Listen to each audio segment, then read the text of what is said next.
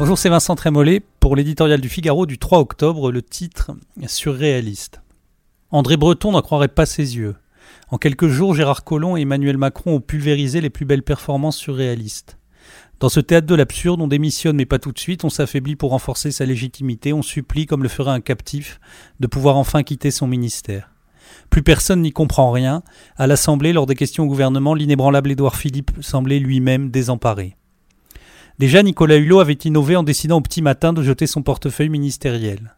Nous en sommes désormais au deuxième ministre d'État qui, sans se soucier du président de la République, choisit de quitter le gouvernement. Journalistes et politiques vont se plonger dans cette fascinante et désolante tragicomédie pour y relever tous les détails, comprendre les causes profondes et les éléments déclencheurs, donner une rationalité à cette vertigineuse abstraction. La course à la succession ajoutera un peu plus à la confusion et renforcera, hélas, l'impression de délitement d'un pouvoir qui semblait inaltérable. Ce charivari, c'est la politique. Mais il y a aussi, il y a surtout, la réalité de la société française. Elle n'est pas drôle du tout. Rappelons que notre pays reste à un niveau très élevé de menaces terroristes, que chaque jour ajoute de nouvelles victimes à l'effrayant registre de la violence gratuite, que certains départements sont submergés, selon les mots de Gérard Collomb, par les demandes d'asile, que de Grenoble à Trappes, de Marseille à Garges-les-Gonesse, l'État recule chaque jour un peu plus face à la loi des bandes, des barbus et des bandits. Martine Aubry elle-même s'inquiète de la prolifération de ces territoires perdus.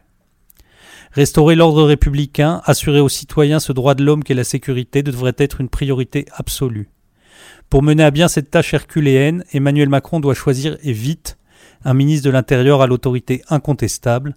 C'est le seul dénouement qui puisse faire oublier cette mauvaise farce.